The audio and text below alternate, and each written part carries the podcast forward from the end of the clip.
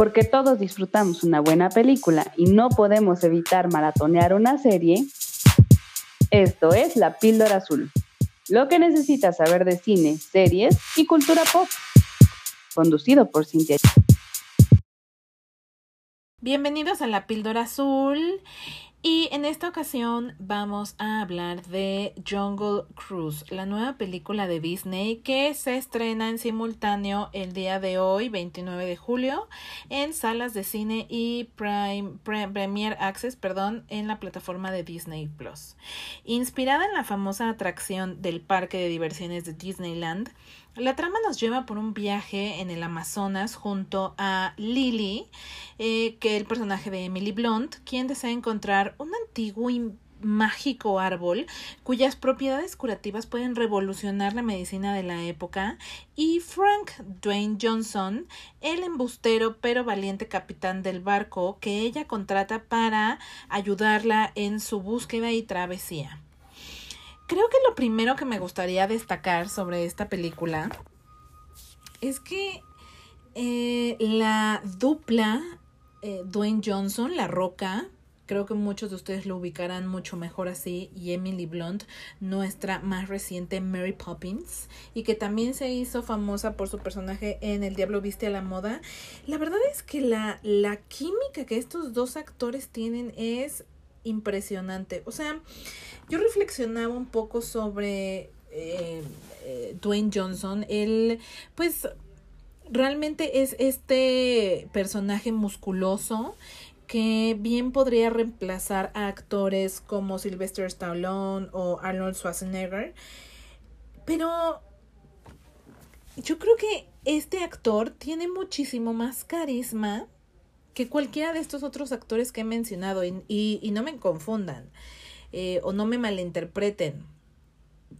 Más bien, eh, yo creo que tanto Sylvester Stallone como Schwarzenegger tienen su encanto y no por nada fueron las estrellas que fueron en su momento y, por, y no por nada pudieron hacer otro tipo de películas, digo más eh, Arnold, eh, este, estas películas de comedias, ¿no? Que hay unas que aunque son muy, muy malas, siempre lo he dicho, hay películas tan malas, tan malas que son buenas y una de ellas, por ejemplo, que ahorita me viene a la mente es em, Detective en el Kinder, ¿no? Que a mí este, o Mi regalo prometido, que ya hablé alguna vez de ella en el podcast, me parece divertidísima, me da muchísima risa las caras que hace eh, Arnold, entonces yo creo que eh, La Roca es alguien que, que, que, que nació con ese carisma, o sea, que no solo es músculo, o sea, yo no, no quiero entrar en si es buen actor o no es un buen actor, pero también, pero sí creo que la cámara lo ama, o sea, creo que la energía que él transmite, la energía que proyecta, se, se ve como bonachón, se ve como muy buena onda, muy agradable,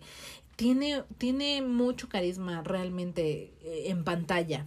Y creo que eso sumado con Emily, que a mí Emily es una actriz que me cae muy bien, he seguido su trabajo, me parece una muy buena actriz y la verdad es que la, particularmente la química que ellos dos tienen en sus roles y también como actores me parece aplastante, o sea, en verdad creo que es como el gran, gran acierto que tuvo esta película, el combinar a estos dos actores.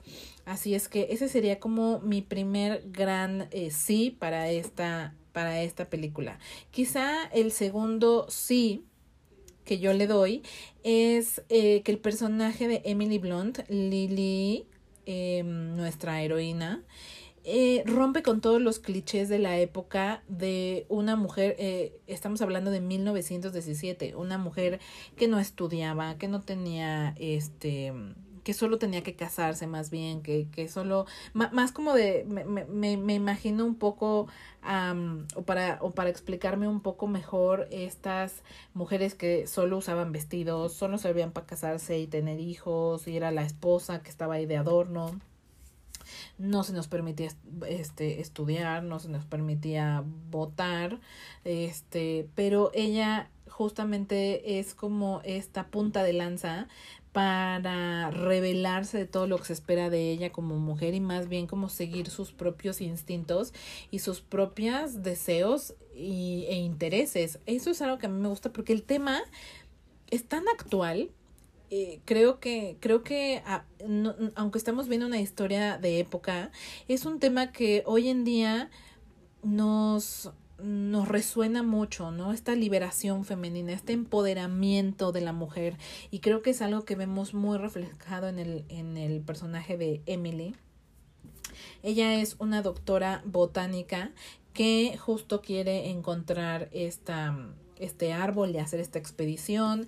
Se ha acercado en diferentes ocasiones a la, comunidad científica, que por supuesto en esa época estaba integrada solo por hombres. Le han dado muchas negativas, así es que finalmente ella, decide empoderarse y emprender por su cuenta este viaje, no sola, sino en compañía de su hermano y cómplice McGregor, que es interpretado por Jack Winehall, que me pareció también una dupla formidable. Saben, me recordó mucho a esta, eh, esta mancuerna de hermanos que vimos en la película de la momia, muy, muy al estilo, por cierto, de lo que vemos en pantalla con Jungle Cruise, en donde mm, pues vemos a la hermana que es osada, atrevida, eh, que, que, sabe pelear, que, que, se defiende ella sola, no es la damisela en peligro, es extremadamente inteligente, talentosa en diferentes aspectos. Inclusive algo que mencionan mucho en la película es que usa pantalones, algo que era completamente impensable para la época y razón por la cual el personaje de Dwayne Johnson la llama Pants eh, porque usa pantalones y es poco, no, es poco común verlo así. Y hace como mucha... Mm, eh, eh, es, es completamente diferente al personaje del hermano de McGregor, que él es como eh, el, el, caballero elegante, sofisticado, que en esa época pues los hombres de dinero, porque vienen de una familia de dinero, pues solo se dedicaban a verse bonitos y a los negocios y jugar golf y, y, y disfrutar de la buena vida y pues eso es es McGregor, así es que el contraste entre ambos hermanos es bastante eh, hilarante y de hecho creo que muchos de los chistes a cargo del hermano son eh, bastante cómicos porque ya saben es esta persona que ah cómo se va a ensuciar y cómo y cómo va a viajar a la jungla sin su ropa adecuada entonces hay varios momentos cómicos referentes al hermano que yo particularmente disfruté bastante. Quizá el tercer elemento que me gustaría tocar a este punto es sobre la historia.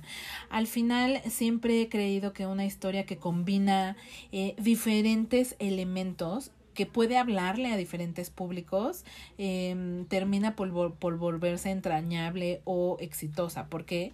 Porque no te enfocas solo a mujeres, ¿no? Entonces, por un lado, en esta película vemos romance, ¿no? Ahí surge una, un, una historia de amor entre Emily Blunt y Dwayne Johnson o sus personajes.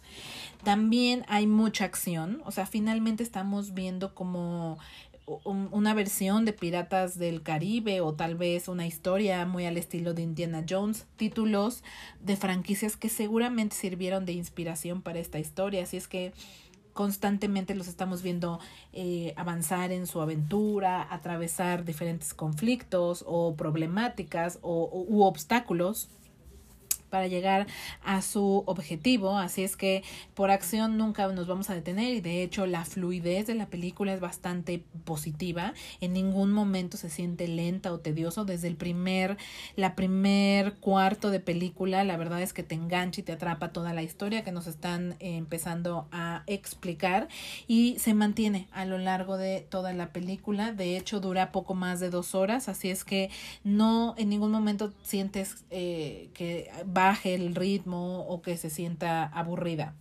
Así es que también eso es una gran, gran eh, punto a favor.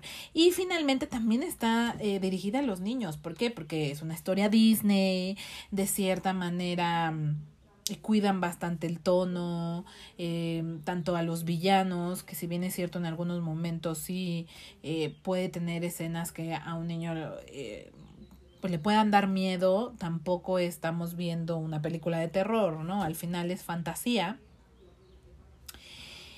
Y, la verdad es que eh, los niños también van a disfrutar muchísimo ver esto, estos seres mito, míticos o personajes como eh, una especie de monstruos, pero también a los héroes logrando hazañas eh, que no serían de un humano común y corriente. Así es que creo que todo eso podemos encontrar en Jungle Cruise y, y creo que además el balance es el adecuado. Ni, ni sientes que es puro, pura persecución y puro acción y estar huyendo y avanzando, pero tampoco es todo mm, eh, romance y, todo romántico que termine siendo tedioso. Y creo que el gran componente es la parte mágica, ¿no? Que a los niños atrapa bastante bien.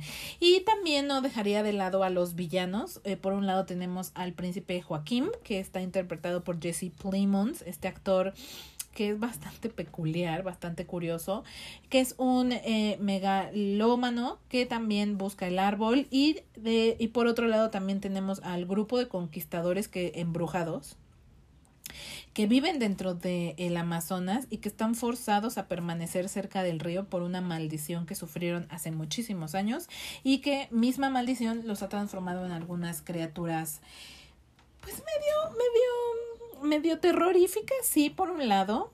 Em, aquí es donde más vemos el uso del recurso del CGI, es donde más eh, se nota, quizá por momentos. Em, eh, creo que hay un exceso de ese recurso, no se siente como en Piratas del Caribe. Eh, recordemos que ahí veíamos a los piratas, por lo menos en la 1, convertirse en esqueletos yo disfruté mucho más de ese recurso que eh, de este otro. No quiero eh, spoilerearles, así es que lo dejo para que ustedes me den su opinión respecto a si les gustó como la personificación de los villanos de, de esta película. Y finalmente me gustaría agregar ahora que estaba mencionando de Piratas del Caribe, yo siento que Disney está buscando replicar esa fórmula. Al final esa franquicia fue bastante, bastante exitosa para ellos y creo que tras la salida de Johnny Depp de la misma, ellos han estado buscando cómo volver a, lograr ese éxito, ¿no? Y, y, no me parecería raro que esta fuera la punta de lanza de una nueva saga o franquicia. Creo que ellos eh, saben que el dúo Johnson Blunt es demasiado fuerte y funciona tan bien que merece seguir siendo explorado hacia el futuro eh, del personaje, de los personajes y lo que pueden construir juntos, pero también explorando un poco de su pasado y cómo son, tal cual sucedió en la momia, ¿no? creo que la, creo que la, que la pareja tiene el carisma suficiente como para que podamos ahondar o profundizar más en sus, en sus historias. También el guion tiene este, este feeling y este corazón donde nos permite conocer a cada uno de los personajes, la historia de origen de, de, de estos y que nos genera esta cierta empatía con ellos que nos ancla y nos deja este gancho para querer saber más.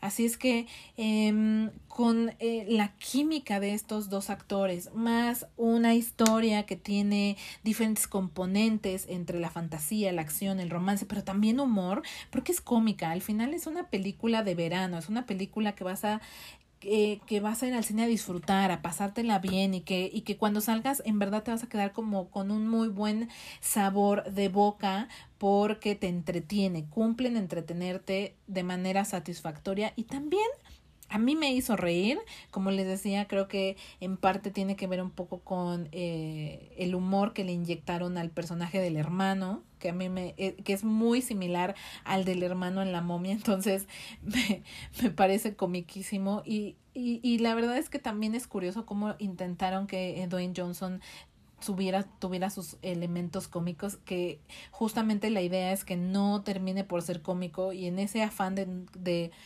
que sea un cómico que no es cómico, sí termina siendo gracioso. Así es que, en resumen, creo que es una película que sí vale la pena ir a ver al cine, que la vean los niños, creo que la van a pasar bastante bien. Yo la verdad eh, no es perfecta, no podría decir que todo es maravilloso. Finalmente eh, siento que... Eh, ¿cómo decirlo? A lo mejor me, me gustaría ver un poco más de, de qué podríamos ver más adelante, porque no, no, no sé, o sea, no siento como cuando vi por primera vez Piratas del Caribe. Le hace falta como un algo ahí que no podría poner en este momento en palabras, pero le falta quizá, quizá un algo por ahí pero que definitivamente sí vale la pena bastante eh, que ustedes vean. Yo con esta, con todo lo que les acabo de platicar, creo que le pondría de calificación un eh, tres píldoras y media.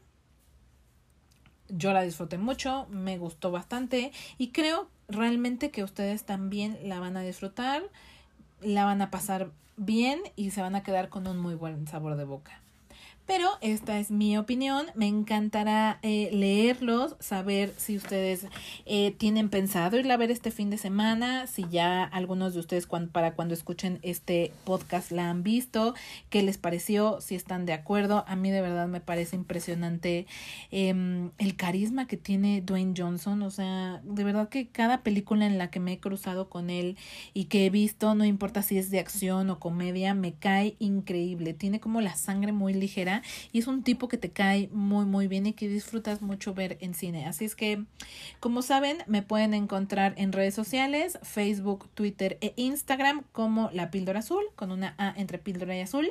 Muchas, muchas gracias por darle play. Nos escuchamos en el siguiente episodio. Chao.